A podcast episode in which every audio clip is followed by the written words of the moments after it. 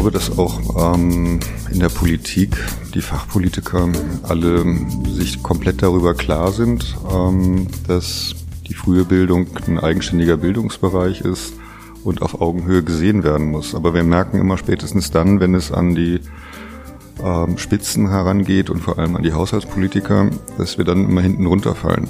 Also momentan in Berlin Schulausbau kriegt zwei Milliarden, sollen sie auch kriegen, ist auch gut und wichtig. Aber für den Kita-Ausbau gibt's Mitte 50 Milliarden, also äh, Millionen, Entschuldigung. Also wie gesagt, Sie sehen, da, da, da fehlen mal drei Nullen. Es ist eine unheimliche Bereicherung. Es ist auch toll, dass man mit so vielen Nationen und so vielen kulturellen Hintergründen zusammenarbeiten kann. Aber dafür braucht man die Ressourcen.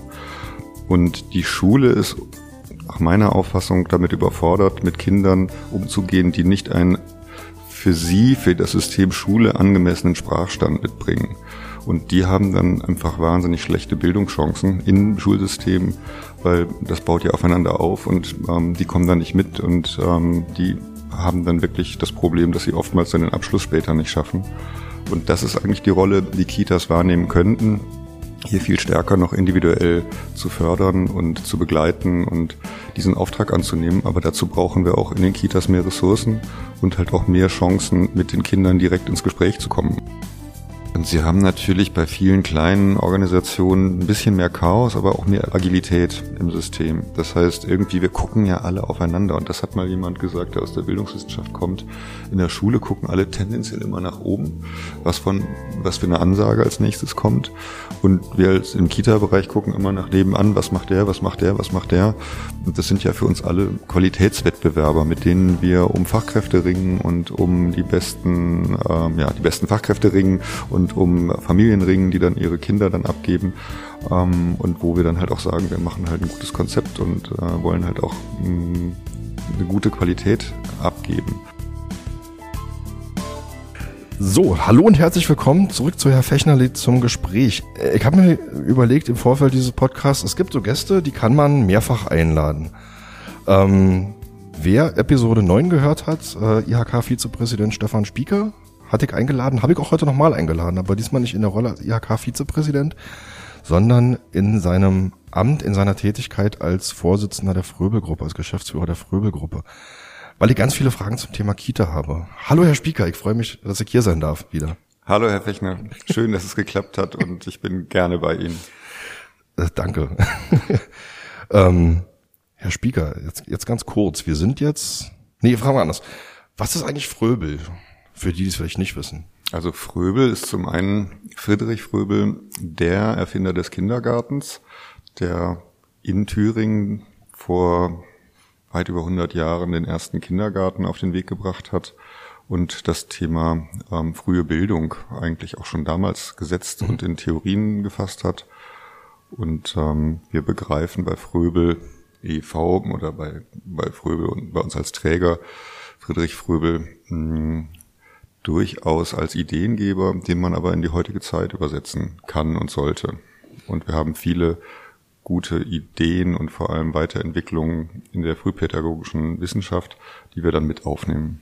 Was bedeutet das für Sie, in die heutige Zeit übersetzen? Naja, in dem 18. Jahrhundert gab es halt noch keine Digitalisierung und es gab noch nicht die Arbeitsteilung wie heute, es gab noch nicht die Industriegesellschaft, die es heute gibt. Mhm. Es gab viele, viele andere Themen, aber vom Grundsatz her hat er alles schon vorgedacht und vor allem hat er das Spiel in den Mittelpunkt des Lernens gesetzt beim Kind. Okay. Ähm, was bedeutet das für das Programm Ihrer Kitas? Ganz konkret? Na, das bedeutet halt schon, dass im Sinne von, wie treiben wir Lernen und wie treiben wir Bildung, ähm, dass es nicht verschult wird, dass es diesen, dieses spielerische Element behält, dass es vom Kind ausgeht und dass wir auch darauf achten, ähm, dass die verschiedenen Ebenen Geist und Seele und Körper ähm, gut miteinander harmonieren. Also dass Kinder einfach sich wohlfühlen, ähm, aber auch was mitnehmen aus der Zeit im Kindergarten. Okay. Da, da haben Sie jetzt tatsächlich schon einen Punkt angesprochen, den ich echt ein bisschen weiter hinten hatte. Ich ziehe ihn jetzt einfach mal nach vorne. Sie hatten jetzt gerade gesagt, ähm, es soll einerseits nicht verschult werden, sondern vom Kind aus gedacht werden. Ähm, andererseits, ich nehme häufig wahr, dass ähm, den, den Kitas, so in dieser Diskussion zumindest, die Aufgabe zugewiesen wird, wir bereiten auf die Schule vor. Finde ich aber im, Schul äh, im, im, im Kita-Förderungsgesetz eigentlich nicht. Ähm, also die eine Frage, was ist die Aufgabe von Kitas? Und die zweite Frage ist im Grunde, was, was denken Sie, woher dieses Missverständnis kommt? Also im Gesetz steht ja, ähm, die Aufgabe von Kitas ist die Bildung, Betreuung und Erziehung, also die mhm. drei Punkte. Und aus meiner Sicht ähm, ist die Bildung der wichtigste davon. Mhm, weil die Bildung in der Kita, also die Elementarbildung, die Basis, das Fundament für alle weiteren Bildungsschritte legt. Also da lernt man ähm, mit Emotionen umzugehen, da lernt man mit anderen Menschen im gleichen Alter, ältere, um damit umzugehen, zusammen zu sein.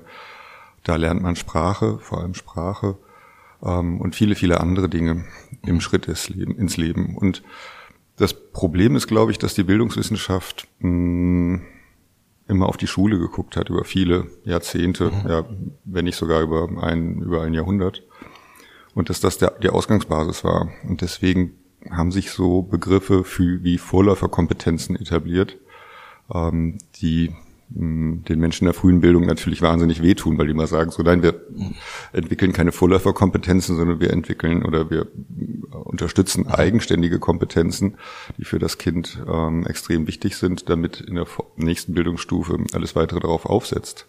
Und ähm, wir haben mittlerweile eine sehr, sehr starke mh, hm, wissenschaftliche Szene und Forschungsszene auch in der frühen Bildung, aber die etabliert sich erst seit 10, 20 Jahren richtig ähm, und wird auch richtig spürbar und hörbar. Und ähm, ich glaube, das braucht noch ein bisschen, bis das auf Augenhöhe ist. Zumindest kämpfen wir ständig dafür und ähm, sowohl die Träger als auch die Verbände als auch die Wissenschaftlerinnen und Wissenschaftler. Ich wollte gerade fragen, wer kann, also wer kann diesen, diesen Prozess unterstützen und wie? Mm, am Ende müssen wir es alle machen. Ich glaube, dass auch ähm, in der Politik die Fachpolitiker alle sich komplett darüber klar sind, ähm, dass die frühe Bildung ein eigenständiger Bildungsbereich ist und auf Augenhöhe gesehen werden muss. Aber wir merken immer spätestens dann, wenn es an die ähm, Spitzen herangeht und vor allem an die Haushaltspolitiker, dass wir dann immer hinten runterfallen. Also momentan in Berlin Schulausbau kriegt mhm. zwei Milliarden, sollen sie auch kriegen, ist auch gut und wichtig. Aber für den Kita-Ausbau gibt's Mitte 50 Milliarden, also äh, Millionen, Entschuldigung. Also wie gesagt, Sie sehen, da, da, da fehlen mal drei Nullen. Ähm, und ähm, die Dimension ist einfach halt eine ganz andere. Und ähm, die, das, was man an Geld ausgibt, zeigt ja irgendwann auch die Priorität an. Und das merken wir bei den Fachkräften äh, und in der frühen Bildung überhaupt nicht. Also schauen Sie auch an, eine Grundschullehrerin verdient etwas über 5000 Euro. Ähm, zumindest war das so jetzt ähm, mit dieser mit dieser Sonderrolle vor der Verbeamtung. Eine Kita-Erzieherin 2,8. Das ist also Grundschullehrerin verdient fast doppelt so viel. Und die Kinder sind halt vom Alter her, die einen gehen bis sechs, die anderen ab sechs. So viel Unterschied ist da nicht, dass man halt gleich sagt, da macht man so einen Riesensprung. Mhm. Also das ist tatsächlich ähm, interessant. Ich habe ja nun als Vater zwei Kinder mehr oder weniger eingeschult mit meiner Frau zusammen. Ähm, und es ist schon interessant, diesen Bruch zu sehen zwischen den Systemen. Also sowohl inhaltlich als auch in den Gruppengrößen beispielsweise. Ähm, als ja natürlich auch an so Parametern wie, wie werden die Pädagoginnen und Pädagogen eigentlich bezahlt, die mit den Kindern dann arbeiten. Ja. Ein Thema kommt dazu. Ähm, wir haben ja eine immer diversere Gesellschaft. Mhm. Kinder aus immer mehr Ländern ähm, mit immer mehr Familiensprachen treffen zusammen. Wir haben die Situation, dass in unseren Kindergärten mittlerweile teilweise über 60 Prozent der Kinder zu Hause nicht mehr Deutsch sprechen. Mhm. Und ähm, dass die Kita der erste Ort ist, wo sie regelmäßig halt die deutsche Sprache als Verständigungssprache sprechen. Deswegen ist das natürlich sehr, sehr wichtig, dass sie viel Zeit dort verbringen, weil Sprache lernt man in der Anwendung. Und ähm, diese Situation hatten wir nicht. Also früher, als das Kitasystem entstanden ist, da waren vielleicht 10, 15 Prozent der Kinder ähm, mit einem nicht deutschsprachigen Hintergrund. Ähm, und da ist das viel einfacher gewesen, das zu ähm, in, in der laufenden Arbeit zu integrieren. Und das wird immer herausfordernder. Auch die Zusammenarbeit mit, mit den Eltern wird herausfordernder in dem Sinne, dass man sich halt teilweise nicht gut verständigen kann. Ähm, es ist eine unheimliche Bereicherung. Es ist auch toll, dass man mit so vielen Nationen und so vielen kulturellen Hintergründen zusammenarbeiten kann. Aber dafür braucht man die Ressourcen. Und die Schule ist nach meiner Auffassung damit überfordert, mit Kindern umzugehen, die nicht ein für sie, für das System Schule angemessenen Sprachstand mitbringen. Und die haben dann einfach wahnsinnig schlechte Bildungschancen im Schulsystem, weil das baut ja mhm. aufeinander auf und ähm, die kommen da nicht mit und ähm, die haben dann wirklich das Problem, dass sie oftmals dann den Abschluss später nicht schaffen. Und das ist eigentlich die Rolle, die Kitas wahrnehmen könnten, hier viel stärker noch individuell zu fördern und zu begleiten und diesen Auftrag anzunehmen. Aber dazu brauchen wir auch in den Kitas mehr Ressourcen und halt auch mehr Chancen, mit den Kindern direkt ins Gespräch zu kommen. Also eine, einer dieser Punkte war ja das Bundessprachprogramm. Das hat uns wahnsinnig wehgetan, dass das jetzt genau jetzt gestrichen werden soll, weil das war eigentlich ein Ansatz, wie man das Thema Sprachbildung und Entwicklung von Sprachkompetenzen voranbringen kann. Mhm. Ähm Dazu zwei Fragen. Also jenseits des Bundessprachprogramms, welche Ressourcen bräuchten Sie als Träger noch? Weil Sie jetzt gerade gesagt haben, Sie bräuchten da noch mehr Ressourcen. Also es gab jetzt ja relativ frisch eine Stellungnahme ähm, der Ständigen Wissenschaftlichen Kommission, ähm, in der es darum ging, dass eine stärker, wie sagen Sie so schön, datengestützte Intervention ähm, eingeführt werden mhm. soll, auch in Kitas. Darunter ist Folgendes zu verstehen, was wir ja schon immer machen. Sprachstandserhebungen oder Kompetenzerhebungen bei Kindern, möglichst wenig invasiv. Das heißt, es soll die Kinder mhm. nicht stören, es soll sie nicht belasten, es soll die Erzieher möglichst auch wenig stören und belasten. Mhm. Aber dass man die in einer gewissen Regelmäßigkeit macht und am besten nicht erst im letzten Jahr vor der Einschulung, sondern halt im dritten, vierten, fünften Lebensjahr. Und auf Basis dieser dann erhobenen Daten, dieser Sprachkompetenzdaten, dann halt die entsprechenden Förderungen ähm, entwickelt, bespricht, auch im Team bespricht, mit den Eltern mhm. bespricht mhm. und abstimmt.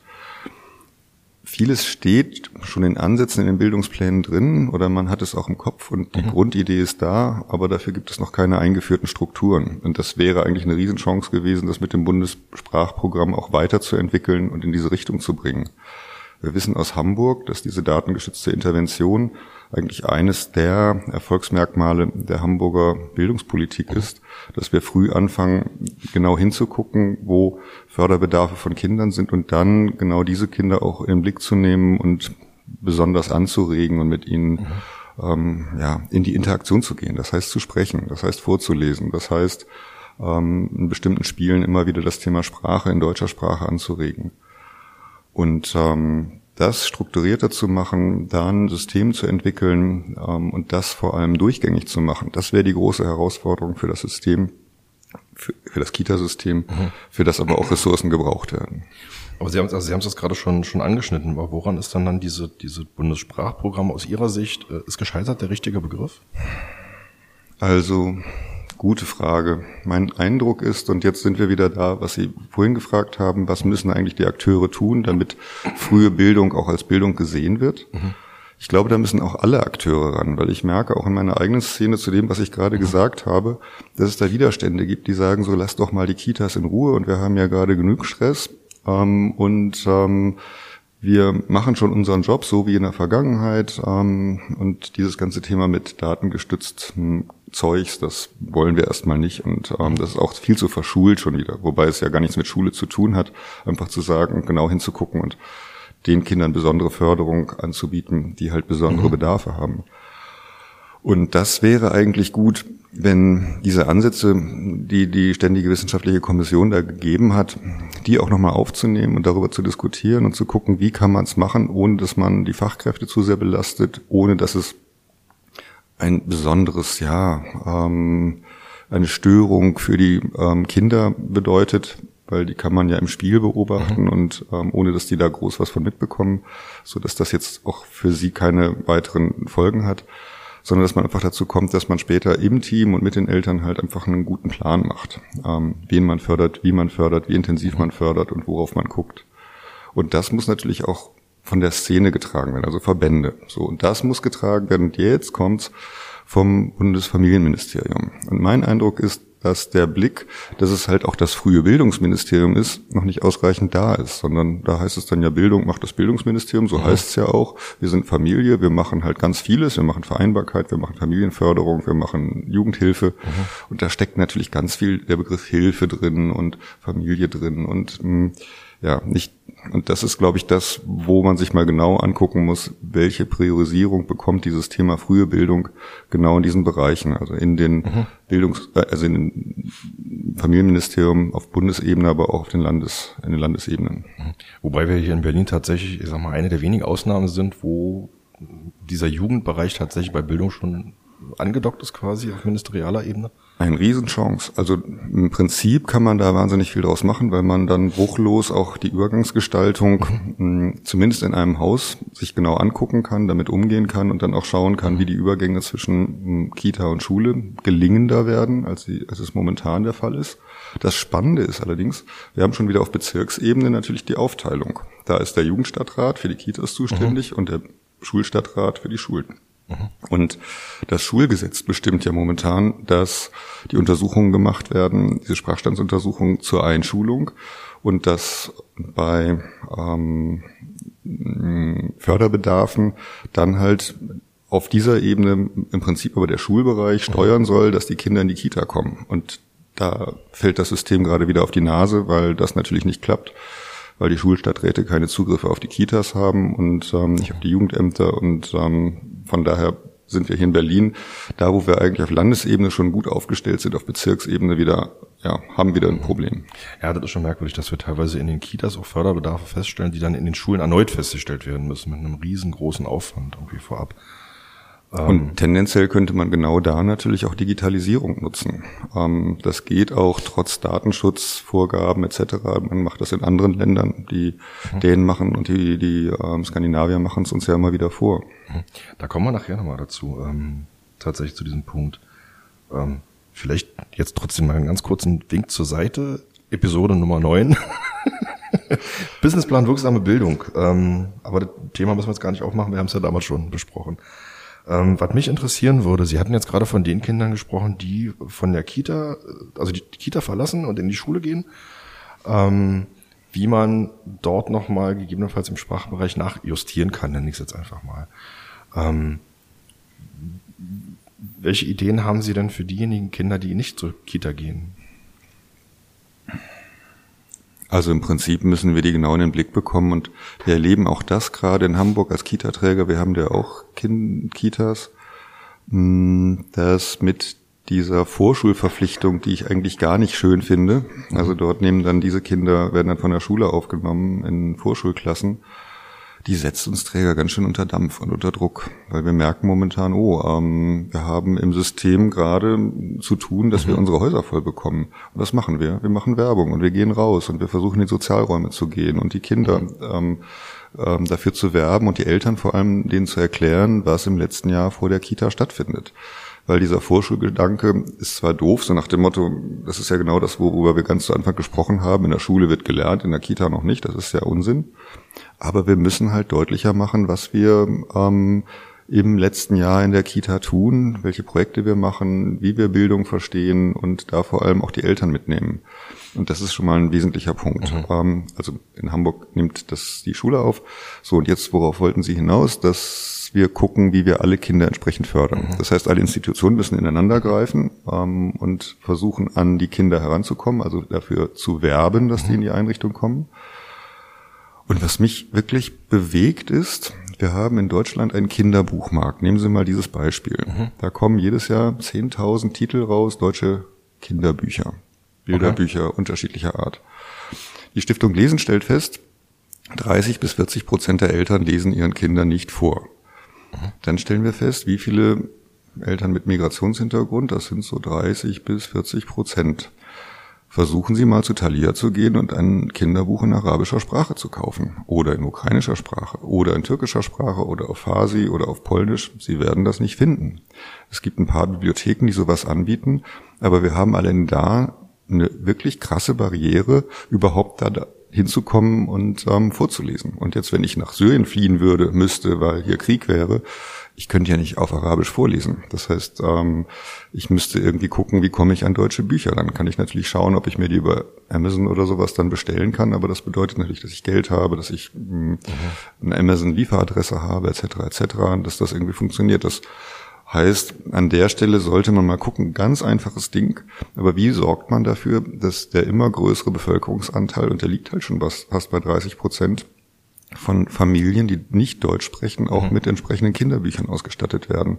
Und dass wir darüber eine Sprachförderung erreichen, das heißt, dass nur in der entsprechenden ähm, äh, Heimatsprache vorgelesen wird und dass darüber halt mh, hm, diese, diese, dieses Sprachenlernen auch schon in der Muttersprache da ist. So, und das, was eines meiner Traumprojekte ist, wäre, wir haben die identischen Buchtexte auf Deutsch und in den Heimatsprachen, über die wir dann halt dafür sorgen können, dass in der Kita dieselbe Geschichte auf Deutsch vorgelesen wird, mhm. die dann zu Hause auf ähm, Arabisch oder Türkisch oder oder oder ich bin mir ziemlich sicher, das wäre ein extrem starkes Momentum, um Sprache zu lernen und vor allem auch um mit Familien und Kitas an einem Strang zu ziehen ähm, und ähm, dafür zu sorgen, dass halt Kinder in diese Sprachwelten, in unterschiedliche Sprachwelten hineinkommen. Und das ist so ein super einfaches Projekt, das kostet fast ganz wenig Geld, ähm, aber es muss halt irgendwie koordiniert werden. Wie, wie kommen wir da genau hin? Also setzen wir dabei, also müsste man da bei den Verlagen ansetzen oder später oder? Wir sind jetzt seit anderthalb Jahren mit der Stiftung Lesen mit diesem Projekt rumgelaufen, haben lange zu tun gehabt, bis wir überhaupt einen Distributoren gefunden haben, der damit umgehen will. Ähm, die Verlage sagen so, hm, das ist ein Nischenprodukt, die haben ja keine Zahl, keine mhm. Zahlkraft. Auf der anderen Seite gibt es dieses sogenannte Bildungs- und Teilhabepaket des Bundes, was kaum ausgeschöpft wird. Das ist aber wieder sehr bürokratisch. Da kann man noch ein bisschen dran rumschrauben, aber eigentlich sind alle Elemente da. Aber das wäre halt so ein Punkt, wo wir, eines meiner Reden, wir brauchen mehr Innovation in der frühen Bildung, wo wir eine Innovation hätte, die nicht digital wäre, sondern die wirklich ganz haptisch auf der Buchebene stattfände, aber wo wir dafür sorgen, dass alle Familien vorlesen können und Vorlesematerial zur Verfügung haben. Das hat, äh, ist ein bisschen, also, Sie dazu sagen, das war mir jetzt bisher gar nicht so bewusst gewesen. Ähm, also wir schließen bestimmte Familien tatsächlich auch, auch finanziell aus, vom Arbeitsmarkt auch oft aus und dann halt auch nochmal vom Buchmarkt, ja. sage ich jetzt einfach mal. und Sie sagen ja noch, wie kriegen wir die Eltern in die Kita? Darüber kommen wir zu dieser, zu dieser Reise in mhm. die Kinderbuchwelt. Ähm, momentan ist es so, die Eltern werden eingeladen von den Stadtschulämtern äh, auf Bezirksebene. Ähm, für den Sprachtest. Dann machen Sie einen Sprachtest. Dann stellen Sie fest, dass der Sprachtest ähm, einen Förderbedarf anzeigt. Dann werden die Eltern zur Bildungsverwaltung geschickt, sie sollen einen Gutschein holen. Das machen schon mal nicht alle, weil das mhm. ziemlich kompliziert sein kann, wenn man jetzt nicht die deutsche Rechtssprache so perfekt spricht. Also ist jetzt auch nicht ganz schwierig, aber ja, ist heißt eine kleine Hürde. So, dann kommen Sie nach drei Wochen wieder mit dem Gutschein und dann kriegen Sie, so haben wir das zumindest in Gesprächen mit Bezirken erlebt, eine Liste mit 10, 15 Einrichtungen, mhm. die sie besuchen können und anfragen können. Dann können die sich auf den Weg machen und von Kita zu Kita, um die anzusprechen. Also wer da nicht wirklich Biss hat und durchhält, hm, auch bei der derzeitigen Auslastungssituation, der hat dann nach der vierten Kita keine Lust mehr und hört dann auf und sagt dann, okay, kulturell, hm, mhm. Kinder gehören auch in die Familie so ein bisschen, hm, dann, dann, dann, dann halt nicht. Und auf diesem Wege gehen uns wahnsinnig viele Kinder verloren. Das heißt, wir brauchen ein aktiveres Einwerben der Familien für die Kita mm, und eine Ansprache der Familien, dass gerade Kinder mit Sprachförderbedarfen leichter aufgenommen werden können. Mhm. Da würde ich jetzt tatsächlich ganz, ganz zum, zum nächsten Punkt übergehen. Also ne, wenn Sie jetzt, wenn Sie jetzt sagen, wir müssen die, die Familien mehr einwerben, ähm, da gab jetzt vor ein paar Wochen einen Bericht der Bertelsmann Stiftung, ähm, die quasi mal ermittelt hat, wie viele Kita-Plätze eigentlich fehlen. Da war die Aussage bundesweit knapp 384.000 Kita-Plätze, die fehlen. Ähm, wo festgestellt im Osten ist der Bedarf weitestgehend gedeckt, also besser gedeckt als im Westteil, allerdings auch zum Preis, dass die Gruppen einfach größer sind, also die Betreuungsschlüssel schlechter sind, als sie eigentlich sein sollten. Ähm, und natürlich am Ende auch zum Preis der Bildungsqualität. Ähm, wo sehen Sie, also wo sehen Sie die Ursache dafür? Ähm, beziehungsweise welche Möglichkeit haben Sie als Träger, dem, dem gegenzuwirken? Als Träger haben wir wenig Chancen, dagegen zu wirken, aber es muss halt ein laufender politischer Prozess bleiben. Also mhm. wir haben immer alle Themen. Das heißt, das Thema Teilhabe, möglichst viele Kinder ins System zu holen, mhm. also und möglichst früh ins System zu holen, also insbesondere Kinder mit die dort nicht zu Hause Deutsch sprechen, haben halt viel mehr Chancen, wenn sie früher ansprechen, ähm, mhm. die Verkehrssprache Deutsch ähm, in der Kita zu erlernen. Und das ist halt, wie gesagt, meistens und oft der einzige Ort, in dem sie Deutsch sprechen. Ja. Und ähm, das Zweite ist natürlich historisch. Also ähm, die ähm, Vergangenheit in der DDR war, dass jedes Kind in die Kita oder in die Krippe gehen sollte oder möglichst viele. Man wollte halt, dass sowohl Mütter wie Väter äh, arbeiten konnten, dass Plätze bereitstanden, aber es gab halt auch ja eine andere Historie, wie diese Plätze mit Personal ausgestattet mhm. waren. Und das sehen wir halt bis heute, dass wir in den neuen Bundesländern ähm, andere Personalschlüssel immer noch haben als in den westlichen Bundesländern. Und das ist halt sehr ärgerlich und ähm, muss eigentlich nach so vielen Jahren jetzt endlich mal angeglichen werden. Aber das ist halt, geht halt nicht von heute auf morgen und mh, mm, das muss man, glaube ich, auch immer wieder auf den jeweiligen landespolitischen Ebenen ansprechen und da müssen Eltern, Verbände, ähm, Fachkräfte auch immer wieder laut sein vor Wahlen oder in der politischen Diskussion. Wie, wie kann man den, den, den, den Beruf der Erzieherin oder des Erziehers attraktiver machen?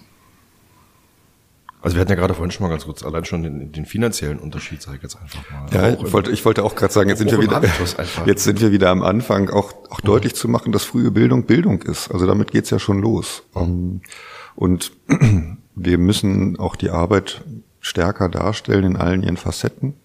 Ähm, auch die Herausforderungen, die damit verbunden sind, aber auch, dass es halt ähm, nicht trivial ist. Also viele stellen sich darunter auch immer noch vor, so nach der Mutter, da steht eine Erzieherin mit einem Kind und ein bisschen Schaufel und Eimerchen im Sandkasten und das ist halt eine Kita. Das ist ja absurd. Wir haben wirklich ein sehr, sehr komplexes System, wie bei uns die Fachkräfte Qualität steuern, wie sie Qualität in den Blick nehmen, wie sie fortgebildet werden, ähm, wie wir auch immer wieder angucken, wie Prozessqualität ja am Ende auch gemessen und verbessert werden kann, weil wir sind als großer Kita-Träger darauf angewiesen, dass wir ein Qualitätsversprechen abgeben, mhm. das wir auch immer einhalten können und müssen.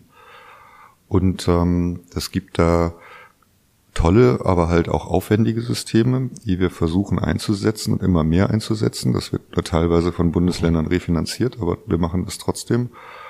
Aber wenn wir das deutlicher machen und das als Szene deutlicher machen, wie Qualität funktioniert, wie Qualität sichtbar wird, auch für Eltern, das ist ja oftmals auch eine Blackbox, sie geben das Kind ab mhm. und wenn sie es dann abends fragen, na, wie war es denn, dann war es, was denn, alles gut.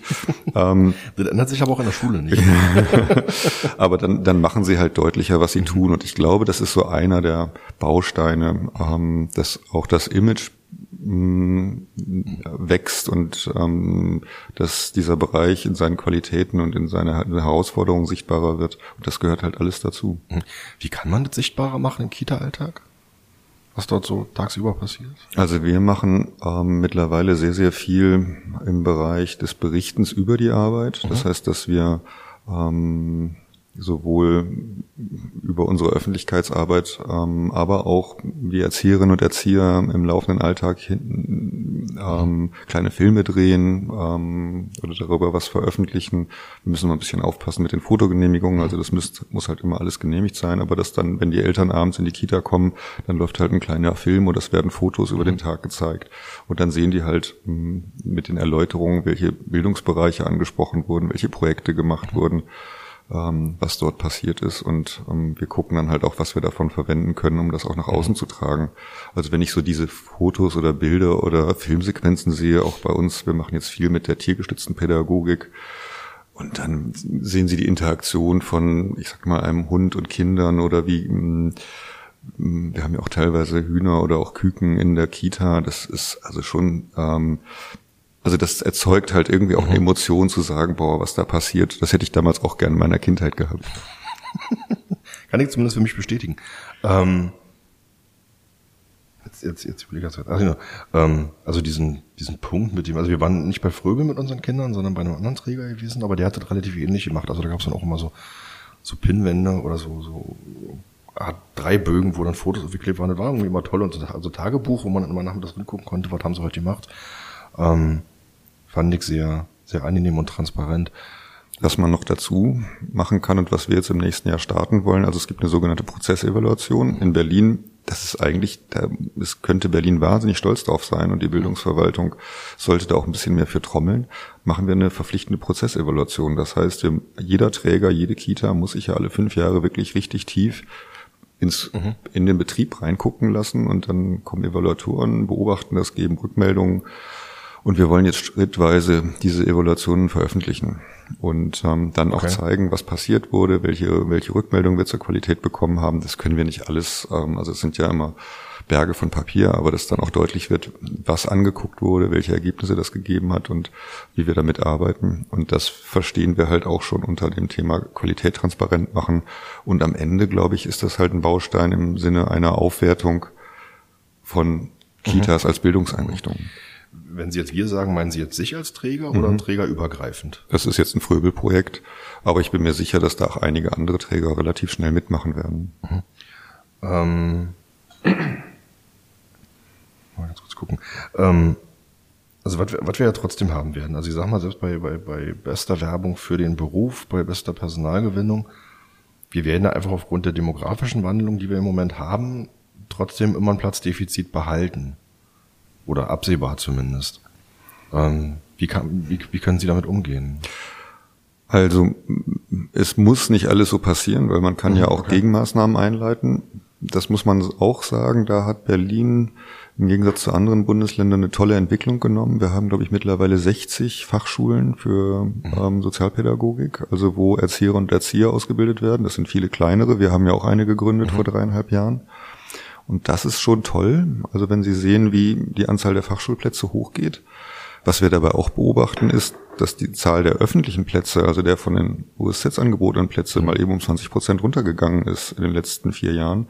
Also von 3100 auf 2600 knapp. Ähm, da guckt man natürlich hin und denkt so, hm, ist ja ein großes politisches Thema, dass wir die Ausbildung ausbauen. Ähm, aber damit will ich nur sagen, man kann mehr Plätze schaffen. Alle diese Fachschulen werben auch um Nachwuchs. Ähm, man trommelt. Das geht natürlich dann im Wettbewerb mit anderen Branchen. Ähm, aber da kann man schon was tun. Und ähm, das auf möglichst viele Schultern zu verteilen, das wäre halt jetzt hier dieses Prinzip in Berlin, zu sagen, wir haben diese Vielfalt und die nutzen wir in ihrer ganzen Stärke. Damit sollten wir mehr umgehen und da ist eigentlich Berlin auch Muster für andere Bundesländer. Ich hoffe, dass ähm, diese Aktivitäten so vieler Träger dazu beitragen, dass wir bald ein bisschen den Kopf aus dem Fachkräftemangel rausbekommen, aber sicher ist das definitiv nicht. Und ich würde mir sehr wünschen, dass auch die öffentliche Hand ihre Plätze wieder ausbaut und nicht einschränkt. Mhm. Also das wäre jetzt tatsächlich die nächste Frage. Der, der, der Gesetzgeber hat vor ein paar Jahren gesagt, wir führen jetzt einen gesetzlichen Anspruch auf einen, auf einen Kita-Platz ein. Ähm, den er natürlich selber nicht garantieren kann, sondern letztlich nur über die Träger. Ähm, aber was, was sind da in dem Moment Ihre Erwartungen an die Politik? Also die man ja durchaus aus meiner Sicht formulieren muss und kann, weil der Gesetzgeber ja für sich schon eine sehr klare Erwartung formuliert hat. Also ich bin gerade kurz am Nachdenken. Ähm, ich glaube, wir hätten, wir könnten viel mehr bewegen, wenn wir mehr in Kooperation tun. Und momentan seit ja, eigentlich seit der Pandemie erleben wir, dass viel zu wenig miteinander gesprochen wird. Also der öffentliche Träger und die freien Träger. Manchmal denke ich, wir leben in verschiedenen Welten. Mhm. Und ähm, wir sollten gucken, dass wir uns anhand der Ziele, die uns gestellt sind, mhm. nämlich die Versorgung der Bevölkerung, ähm, gemeinsam in einen Ring über Sachargumente gehen, so was ist der beste Weg. Mhm. Das betrifft das Thema Kita-Ausbau, das betrifft das Thema Fachkräfteausbau bzw. Fachschulausbau. Das betrifft aber auch die Weiterentwicklung des Systems Kita. Also was ich eben mhm. gesagt habe, wie gehen wir um mit der externen Evaluation? Wie bringen wir das in die öffentliche Diskussion? Wie tragen wir diese Transparenz an die Eltern heran? Wie gehen wir mit Digitalisierung um? Welche Rolle spielt Bildung für nachhaltige Entwicklung für das System? Wollen wir nicht mehr Familienzentren aus den Kitas heraus entwickeln, wie es andere Bundesländer machen? Oder ist es nicht auch Zeit, über ein Modell von Kita-Sozialarbeit zur aufsuchenden Arbeit ähm, aufzubauen, um auch vielleicht mhm. ein Weg, um halt Menschen in das System zu holen, die dem noch etwas ferner stehen? Also das war ja ein Punkt, über den wir eben auch gesprochen haben. Das sind Themen, über die es momentan keine öffentliche Diskussion gibt, die ich mir aber sehr wünschen würde, mhm. ähm, weil, wie gesagt, damit schaffen wir die Basis für Bildung. Und diese dramatischen IQB-Ergebnisse, die wir im Oktober gesehen haben, werden wir nur darüber ähm, in Bewegung bringen, im positiven Sinne, wenn wir in den Bereich der frühen Bildung investieren und den genau angucken und ähm, die frühe Bildung stärken. Mhm. Also nochmal ganz kurz für diejenigen, die das vielleicht nicht wissen, also mit aufsuchende Arbeit meinen Sie jetzt tatsächlich Erzieherinnen und Erzieher, die nach Hause gehen zu den Familien, die jetzt, ich sag mal, noch Kita-fern sind. Ja, zumindest halt Personen, Sozialarbeiter, die halt eng mit der Kita zusammenarbeiten. Mhm. Also ein bisschen haben okay. wir das mit den, mit den ähm, Kiezmüttern, also da gibt es ja mhm. auch schon in den Stadtteilen teilweise Strukturen, die sehr, sehr eng in die Familien reingehen und dann aber auch wieder mit den Kitas sprechen. Mhm. Und dass wir das noch deutlich verstärken. Und dass wir vor allem die Kitas, die ja so eine engen, engen Kontakte zu den Familien halten, dass wir diese engen Kontakte auch nutzen im Sinne von weiteren sozialarbeiterischen Maßnahmen und halt auch gucken, wie wir da, wo wir merken, wir haben Quartiere mit einer relativ geringen Teilhabe von Kindern an den Kitas, wie und wo wir dort an die Eltern herankommen, um mhm. die Kinder halt in die Kitas zu holen. Mhm. Da vielleicht eine Empfehlung, einfach mal Kiezmütter googeln. Das ist eine ganz gute Idee. Ja, das, das sind, meinte ich, das war der Begriff, genau. Genau, das sind die, also die sind sozusagen bezirklich getragen. Ja. Aber ähm, wie viel haben wir davon? Und wie viele Kitas haben wir? Wir haben, glaube ich, 2800 Kitas hier, aber mhm. Kiezmütter kenne ich, glaube ich, aus Neukölln, da haben wir ein bisschen damit ja, zu tun. Ja, genau. Und ähm, ja, zwei, drei Bezirke tatsächlich könnte man überlegen, ob man das nochmal ausbaut. Ähm, der andere Punkt ist, Sie sagten gerade den Begriff, oder nannten gerade den Begriff Familienzentren. Da, da, da kann ich mir jetzt gerade nicht so richtig was drunter vorstellen. Was meinen Sie damit? Also ähm, es gibt in den unterschiedlichen Bundesländern unterschiedliche ähm, ein unterschiedliches Verständnis von dem Begriff, was darunter alles fällt. Meiner Erinnerung nach haben wir in Berlin pro Bezirk drei oder vier Familienzentren, die gefördert werden. Die kriegen auch eine ordentliche Summe Geld und die sollen dann den sozusagen Anlaufstelle für Familien für alle möglichen Felder werden. Das ähnliche Konzept gibt es auch in NRW, aber halt in einer Ausprägung, wo man sagt, so hm, 10, 15, 20 Prozent aller Kitas entwickeln sich zum Familienzentrum. Die bekommen nicht ganz so viel Geld, aber ähm, sie vermitteln halt sozialarbeiterische Angebote, mhm. sie vermitteln Kontakte, Beratungsstellen etc. Ähm, und haben auch Zeit dafür, mit den Eltern ins Gespräch zu gehen, wenn, wenn besondere familiäre Bedürfnisse und Bedarfe bestehen. Und ich finde, da müsste Berlin noch mal genau hingucken, was da in anderen Bundesländern gerade läuft. Also in NRW haben wir, glaube ich, mittlerweile alleine 25 Familienzentren, in Berlin kein einziges. Wir bewerben mhm. uns immer mal wieder, aber wenn Sie da nur drei pro Bezirk haben, dann sind das irgendwie 36 bis 40 in der ganzen Stadt. Und mhm. wie gesagt, bei über 2000 Kitas ist das halt so gut wie nichts. Und da, finde ich, sollten wir mal genau hingucken, ähm, ob diese tollen, starken Netzwerke der Kitas zu den Familien nicht besser genutzt werden können. Mhm. Okay. Ähm, wir haben ja, ich sag mal immer wieder diese politische Debatte, ich will ich jetzt auch gar nicht politisch aufmachen, ähm, aber eine Frage an Sie. War oder ist die Kita-Kostenfreiheit für alle hilfreich? Also die Kita-Kostenfreiheit für alle ist eine logische Folge davon, wenn man sagt, Bildung in der Schule ist kostenfrei, Bildung in der Hochschule ist kostenfrei und dann soll Bildung mhm. in der Kita Geld kosten. Das ist natürlich absurd. Mhm. Aber man muss jetzt natürlich gucken, in welcher Reihenfolge. Wenn man die Herausforderung hat, Fachkräfte zu entwickeln mhm. und besser zu bezahlen, wenn man die Herausforderung hat, mehr Kinder ins System zu holen, ähm, muss man alles gleich, drei gleichzeitig machen oder in welcher Reihenfolge geht man vor? Mhm. Und ich hätte mir gewünscht, dass das Thema Qualität und Vergütung von, also Qualität in Kitas und Vergütung mhm. von Fachkräften vielleicht eher umgesetzt wird als die Kostenfreiheit für alle, mhm. zumal ja schon alle unterhalb einer bestimmten Einkommensgrenze schon immer befreit waren. Mhm. Okay. Das war jetzt eine super Überleitung, die Sie jetzt gerade hingebaut haben. Ähm, unbewusst. Kita-Qualität. Lassen Sie uns mal ein bisschen über Kita-Qualität reden. Wir haben jetzt über Kita-Plätze gesprochen, welche Voraussetzungen wir brauchen. Ähm, Kita-Qualität sind natürlich, ich sag mal, tausend Parameter, an denen man eine Kita-Qualität messen kann. Ich würde mir jetzt ganz gerne einen rausgreifen. Ähm, das ist das Thema Digitalisierung in der frühkindlichen Bildung. Da hatten Sie ja neulich ähm, ja, zusammen mit der, mit der Stiftung Haus der kleinen Forscher und der Kita-Stimme Berlin ähm, das 11. Plenum Frühpädagogik ausgerichtet, in dem es tatsächlich sehr prominent um Digitalisierung im Bereich der frühkindlichen Bildung ging. Ähm, was, was ist damit gemeint? Was kann ich mir darunter vorstellen? Also ich gehöre tatsächlich auch zu den Eltern, die lange diese, diese Begriffe nicht zusammendenken konnten. So Digitalisierung im Kindergarten. Also ich würde jetzt auch, ich tue mich jetzt auch schwer, den Begriff Kita-Qualität direkt mit dem Begriff Digitalisierung in Kitas in, miteinander in Bezug zu bringen. Okay. Ähm, aber sie können oder sollten den Bereich der Kitas und der frühen Bildung nicht ohne Digitalisierung denken, mhm. weil Digitalisierung ein Alltagsphänomen ist, womit Kinder von Anfang an umgehen mhm.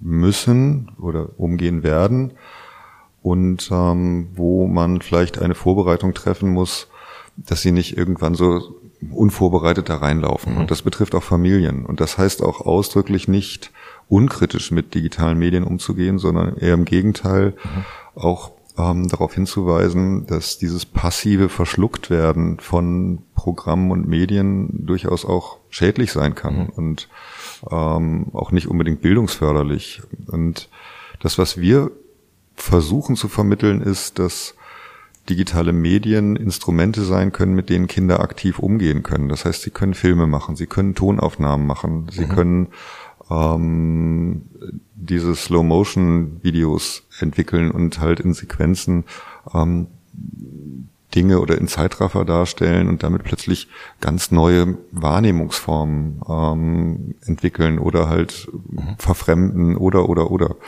Das heißt, das Kind zum Akteur mit diesem Medium machen, das ist halt der Wunsch dafür. Aber wir vermitteln auch an Eltern immer wieder kritisch, über das Medium Digitalisierung das Kind nicht aus dem Blick zu verlieren, nicht die ganze Zeit zu telefonieren, wenn man sozusagen mit dem Kind in Interaktion ist oder in Interaktion sein sollte.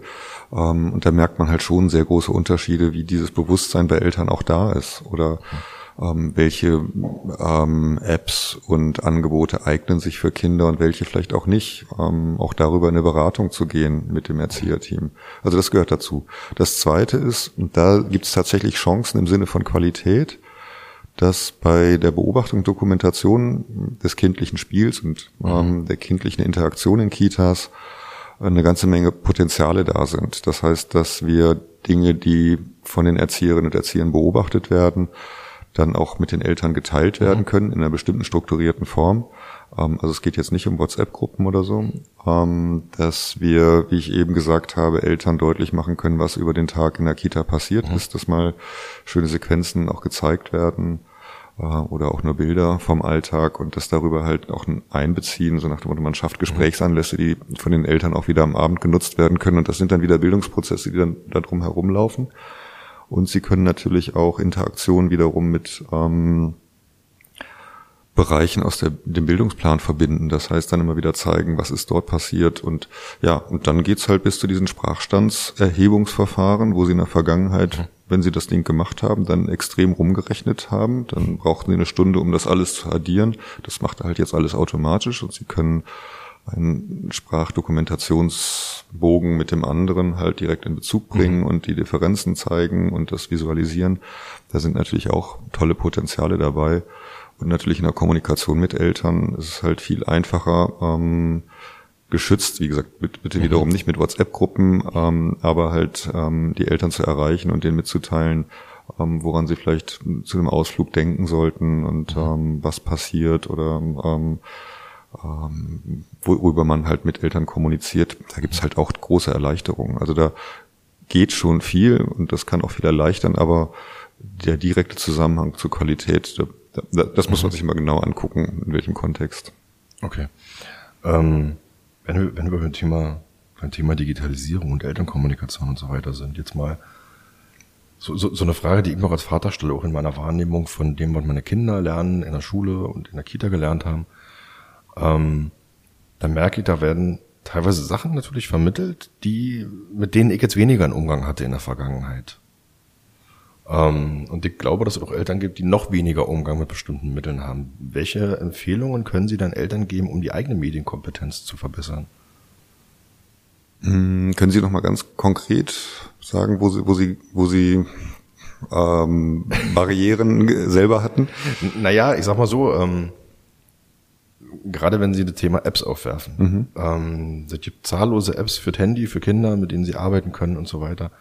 Ähm, Sachen, wo man gucken muss, okay, welche, welche Nachrichtenkanäle beispielsweise kommen, äh, konsumieren die Kinder, ja. ähm, dass man als Elternteil in der Lage ist, das selber mit einzuordnen. Gut, Nachrichten kommt ein bisschen später, da kommen nicht im Kindergarten. Ähm, aber auch einfach so Sachen wie, wir kommunizieren beispielsweise über, ich will jetzt keine Werbung machen, äh, über, über Teams oder Slack oder worüber auch immer, ähm, um einen Teil der elterlichen Kommunikation ja. mit abzuwickeln. Also, mh, ich glaube, so eine Grundskepsis von Eltern gegenüber Apps und Programmen, angeblichen Bildungsprogrammen, ist wirklich sehr, sehr gut und wichtig. Weil nicht jeder, der so ein System herstellt, möchte damit Bildung vermitteln, sondern viele wollen auch ja, was verkaufen. Mhm. Ähm, was sich immer wieder zeigt, ist, dass halt über digitale Applikationen und Programme dieses diese Vielsprachigkeit der Gesellschaft ähm, dargestellt oder vereinfacht werden kann. Das heißt, wir müssen ja mal daran denken, dass wir jetzt auf Deutsch ohne Probleme reden können, mhm. aber sobald Sie halt eine weitere Sprache dabei haben, dann ist es natürlich total hilfreich, wenn, wenn eine Übersetzung mit mhm. angeboten werden kann. Und das können Sie natürlich an verschiedenen Stellen ähm, digital viel einfacher machen. Also ich kenne da diese Luca-Leseeule, die dann halt auch in anderen Sprachen vorliest. Ähm, das echte Vorlesen ist immer unschlagbar, aber mh, mm, sie können halt nicht, jeder kann halt nicht auf Polnisch vorlesen oder auf Türkisch. Und dass ja. darüber den Kindern aber auch immer wieder gezeigt werden kann, auch deine Sprache ist wichtig. Mhm. Und dann darum drumherum wiederum dann aber auch auf Deutsch vorgelesen wird mhm. ähm, und dann diese beiden Sprachen dann in, mit den Kindern in Bezug und auch Kommunikationsthemen daraus entstehen. Oder das, was wir halt auch sehen, ist, dass es Tools gibt, wie Endoskope oder sowas, womit sie dann halt in das Erdreich oder in ähm, den, ich will jetzt nicht sagen Ameisenhaufen, das sollte mhm. man besser nicht machen, oder ins Wasser reinguckt ähm, und dann genau untersuchen kann, was dort mhm. ist. Das, das ist halt alles in digitale Endgeräte, ähm, die man an iPad anschließen kann und womit halt neue Welten entstehen. Und das ist halt toll. Oder wenn sie, wenn, wenn Kinder kreativ mit Musik, Ton ähm, oder Video gestalten. Das war halt nie denkbar. Und wir müssen halt immer daran denken, dass die Kinder, die jetzt in die Kita gehen, wahrscheinlich in 20 Jahren ins Berufsleben eintreten und dass sich da noch ganz viel tun wird, was Digitalisierung anbelangt. Und dass wir Kinder natürlich auf die Zukunft vorbereiten sollten und ähm, diese Kompetenzen auch vermitteln sollten. Okay. Da, da, da bin ich über so einen Satz gestolpert beim Plenum ähm, Jakob Schamon vom mhm. Forum Bildung Digitalisierung. Ähm, der sagte dazu, es geht nicht nur um einen Wechsel der Medien, sondern tatsächlich darum, Kinder auf das Lernen in der digitalen Welt vorzubereiten. Den fand ich gut, den Satz, schön den Satz. Ja. Der macht es irgendwie griffig. Ja, das ist auch total logisch. Also früher musste man im großen Brockhaus nachschlagen, wenn man halt ähm, irgendeine Information gesucht hat. Heutzutage können Sie im Restaurant sitzen und dann googelt man halt schnell einen Begriff oder ähm, ein Thema oder einen Autor oder eine Bahnverbindung, ähm, für die man früher ganz andere Wege gehen musste. Und das ist halt eine ganz andere Welt und das ist, glaube ich, ein ganz anderer Umgang mit Informationen. Das heißt, mhm. sie müssen wahrscheinlich weniger auswendig lernen, aber sie müssen viel mehr Kompetenzen haben, um zu überprüfen, ob Informationen korrekt sind. Mhm ob Informationen relevant sind und ob Informationen halt mit anderen Informationen in Bezug gesetzt werden können und man daraus eine Erkenntnis gewinnen oder halt irgendwie was, was entwickeln mhm. kann. Und ähm, das sind, glaube ich, die Kompetenzen, die Jakob Chamon meinte, wo er gesagt hat, wir müssen einfach ähm, Digitalität ganz anders vermitteln und das ist eine Kernkompetenz, mit der das Bildungssystem umgehen muss, von Anfang an. Okay. Ähm ich würde ganz gern zum sozusagen zum letzten Komplex dieses, dieses Gesprächs kommen. Ähm, wenn man jetzt die Kitas und die Schulen miteinander vergleicht, dann stellt man fest, im Kita-Bereich ist es so, dass der allergrößte Teil der Kitas äh, von, von freien Trägern gehalten wird und ein Teil vom Staat und bei Schulen ist es im Grunde genau andersrum. Ähm, jetzt gehe ich mal davon aus, dass Sie natürlich als Geschäftsführer eines freien Trägers sagen werden, korrigieren Sie mich bitte, wenn ich falsch liege, ähm, die freie Trägerschaft ist besser. Aber was macht denn die freie Trägerschaft besser? Ich glaube, es geht gar nicht um besser, sondern es geht halt um die Art und Weise, wie Organisationen unterschiedlicher Größe funktionieren. Mhm. Und sie haben natürlich bei vielen kleinen Organisationen ein bisschen mehr Chaos, aber auch mehr äh, Agilität im mhm. System. Das heißt, irgendwie, wir gucken ja alle aufeinander. Und das hat mal jemand gesagt, der aus der Bildungswissenschaft kommt.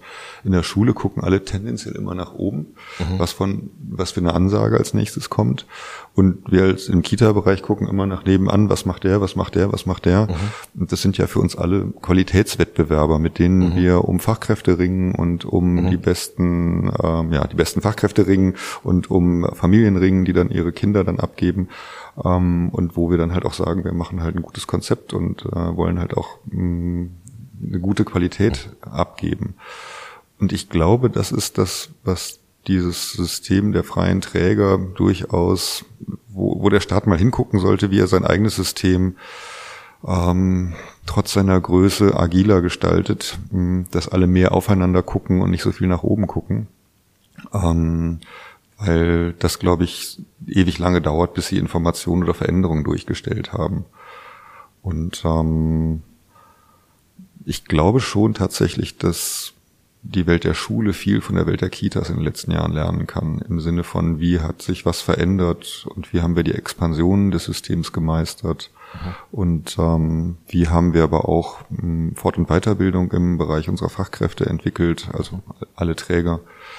Und ähm, wie haben wir halt diesen Bildungsbegriff in den Kitas etabliert, aber halt auch, ähm, wie gucken wir jetzt, dass wir auch ähm, ähm, Kompetenzerhebungssysteme einführen, damit umgehen und diese weiterentwickeln. Noch gucken wir auch auf die Schule, mhm. aber ich glaube, ähm, dass sich da auch in der Kita weiterhin sehr, sehr viel entwickeln wird.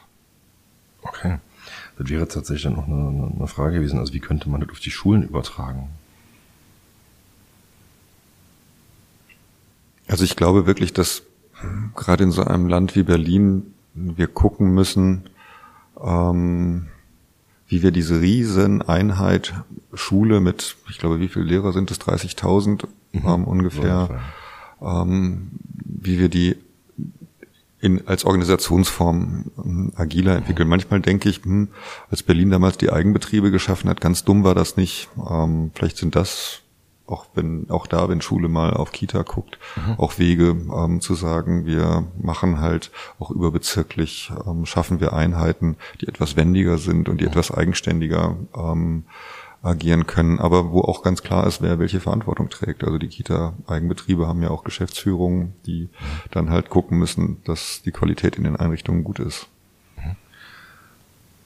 Okay, dann eine Abschlussfrage. Wir haben jetzt ähm, wenn diese Episode ausgestrahlt wird, in circa 14 Tagen eine Wiederholungswahl zum Abgeordnetenhaus. Ähm, was wären denn Ihre Wünsche für die Zeit nach der Abgeordnetenhauswahl? Wenn ich zurückschaue auf eine Frage, die Sie gestellt haben, dann würde ich sagen, ich wünsche mir mehr Zusammenarbeit, freie Träger und öffentlicher Träger. Das, dieser Grundgedanke der Partizipation, der ja wesentlich im SGB 8 ist, also das mhm. Gesetz, was die Kitas bestimmt, dass die auch gelebt wird, dass ähm, wir mehr Gesprächskontakte haben, dass wir mehr in den Austausch gehen, in den Fachaustausch und mit guten Argumenten um den besten Weg ringen. Und wir brauchen, glaube ich, wieder eine Vision für den Bereich Kitas, wie sich die frühe Bildung entwickelt und was die nächsten Schritte sein können. Also es ist mehr als Gebührenfreiheit, und es ist, glaube ich, mehr auch als nur Betreuungsschlüssel und es ist auch mehr als nur Fachkräftemangel, sondern wir haben ganz viele Themen, ob das Demokratiebildung in Kitas ist, ob das, wie gesagt, Bildung für mhm. nachhaltige Entwicklung ist, ob das Digitalisierung, Familienzentren. Und da kann man noch viel gestalten und viel für die Kinder dieser Stadt tun. Okay. Herzlichen Dank. Ich bedanke mich, Herr Fechner. Entschuldigung. Ja, nee, danke, danke für Ihre Zeit und für die Antworten. Ähm das werden jetzt die Hörerinnen und Hörer nicht wissen. Wir sitzen jetzt hier äh, Mitte Dezember zusammen, kurz vor Weihnachten. Insofern wünsche ich schon mal, falls Sie beginnen, schönes Weihnachtsfest. Ähm, und einen guten Start ins neue Jahr. Dankeschön Ihnen auch. Und an alle Hörerinnen und Hörer, bis bald und danke fürs Einschalten.